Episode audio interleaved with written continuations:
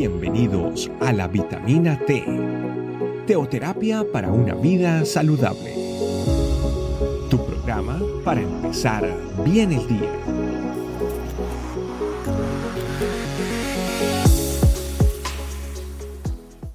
Hola familia, muy buenos días, bienvenidos a una nueva vitamina T, vitamina que nutre nuestra vida espiritual.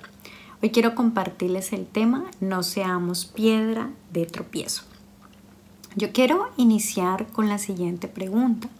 Nuestro testimonio, ¿cómo es?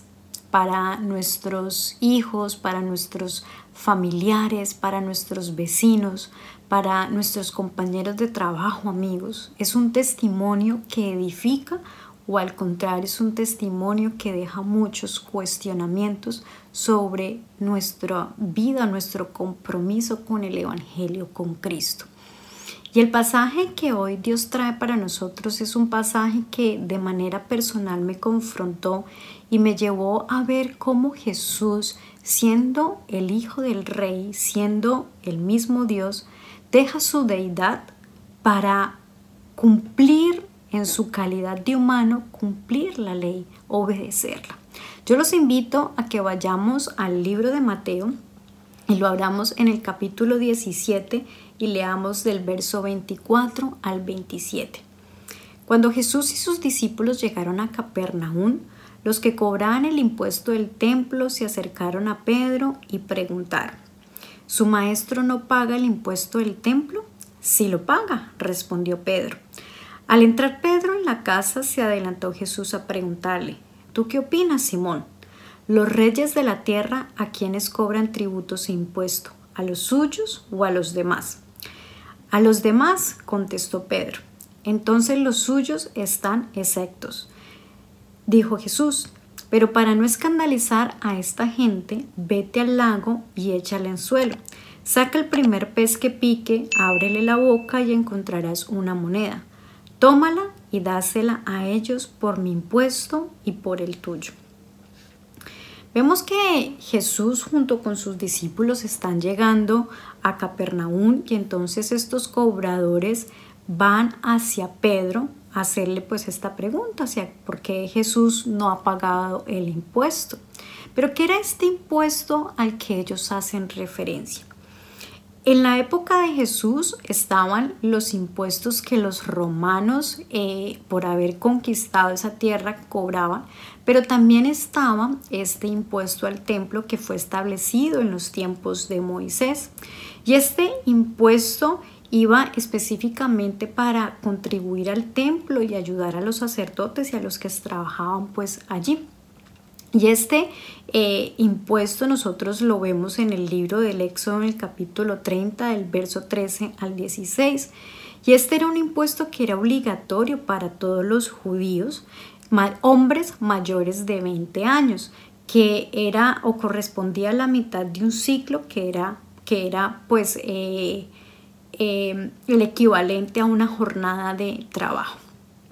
Vemos entonces que ante la pregunta de estos cobradores, Pedro da un sí rotundo. La respuesta de Pedro es un sí rotundo y es que efectivamente sería la respuesta que Jesús hubiese dado, pero también es la respuesta que todo judío hubiese dado. Claro que se paga el impuesto.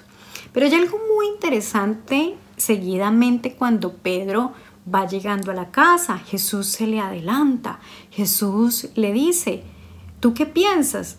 Pues cuando un, rey conquista un reino, ¿a quién es el que se le cobra ese impuesto? ¿A los suyos o a los demás? Y efectivamente, pues quienes pagan los impuestos, pues es el pueblo, las demás personas. Y vemos acá que Jesús, siendo el verdadero Hijo de Dios, no tenía por qué pagar ese tributo, no tenía por qué pagar ese impuesto. Pero Jesús no se niega y viene lo sorprendente de su respuesta, donde vemos cómo Él se somete a la ley de Dios, se somete a esa autoridad y cumple con el requisito, con este impuesto que había sido establecido en la época de Moisés. Y vemos entonces en el verso 27 lo que dice Jesús, para no escandalizar a esta gente, vete al lago y echa el anzuelo.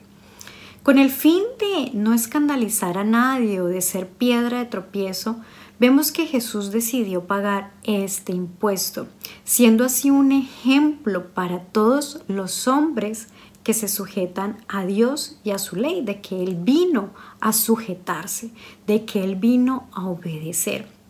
Y como creyentes, como cristianos, este pasaje nos tiene que llevar a comprender esa libertad que se nos ha sido dada por medio de Jesucristo, de que todo lo que nosotros hagamos tiene que ser siempre bajo el sometimiento de Dios, cumpliendo lo que Él nos dice a través de su palabra, pero sobre todo que todo lo que nosotros hagamos nunca vaya a ser de tropiezo para los demás, para otros, que tenemos que ser prudentes en nuestras acciones, porque muchas veces nuestro comportamiento puede afectar lo que quizás una persona que hasta ahora está iniciando o está empezando a tener una relación con el Señor, pues pueda caducar, pueda decir, no, definitivamente esto no es lo que yo quiero. Si ser cristiano es ser como esa persona, esto es lo que yo no quiero ser.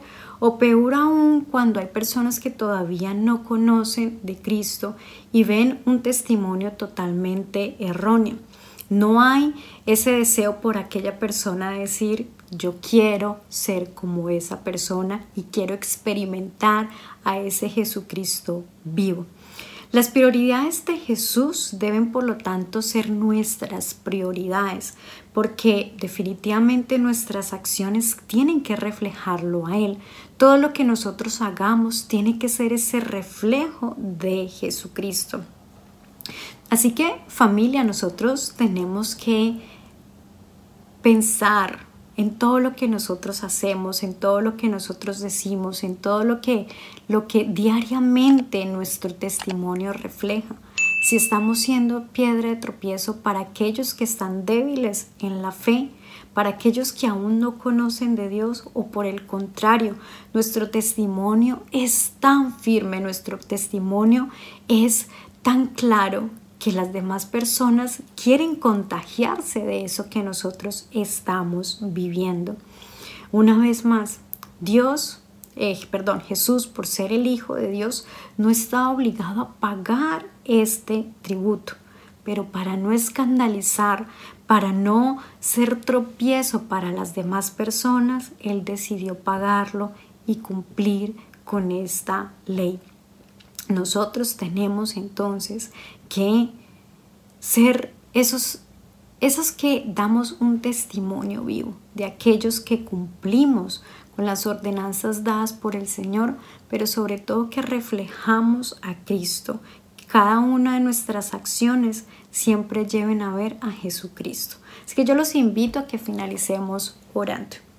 Espíritu Santo de Dios, te damos gracias, Padre de los cielos, porque tú nos enseñas a través de tu palabra, lo que tú esperas de cada uno de nosotros. Tú, Señor, a través de la vida de tu Hijo Jesucristo, nos enseñas lo que tú esperas de cada uno de nosotros que hemos tomado esa decisión, Señor, de, de aceptarte como nuestro Rey, como nuestro Salvador, de seguirte a ti. Y hoy, Señor, tú haces una exhortación a nuestras vidas de que todo lo que nosotros hagamos sea siempre para tu gloria, Perdónanos, Padre Celestial, si en algún momento nuestras actitudes, nuestra, las palabras que han salido de nuestra boca han sido piedra de tropiezo para alguien. Perdónanos, Señor, porque aún nosotros luchamos con nuestra carnalidad, pero tú nos enviaste a tu Hijo Jesús para que Él fuese ese modelo, ese ejemplo, para que nuestra mirada siempre esté puesta en Él y a través de Él nosotros podamos vivir de acuerdo a lo que tú deseas, Señor, trayendo esas costumbres del cielo aquí en la tierra. Ayúdanos, Señor, a que todo lo que nosotros hagamos sea para edificación de tu reino, para que podamos alcanzar, Señor, más hombres y mujeres que se rindan a ti. Gracias papá de los cielos por todas las enseñanzas que tú nos das y nos quedamos en tu santo nombre. Amén, amén y amén. Familia, Dios les bendiga. Nos vemos en otra vitamina T. Chao, chao. Gracias por acompañarnos. Recuerda que la vitamina T la puedes encontrar en versión audio, video y escrita en nuestra página web, estecamino.com. Te esperamos mañana aquí para tu vitamina T diaria. Teoterapia para una vida saludable.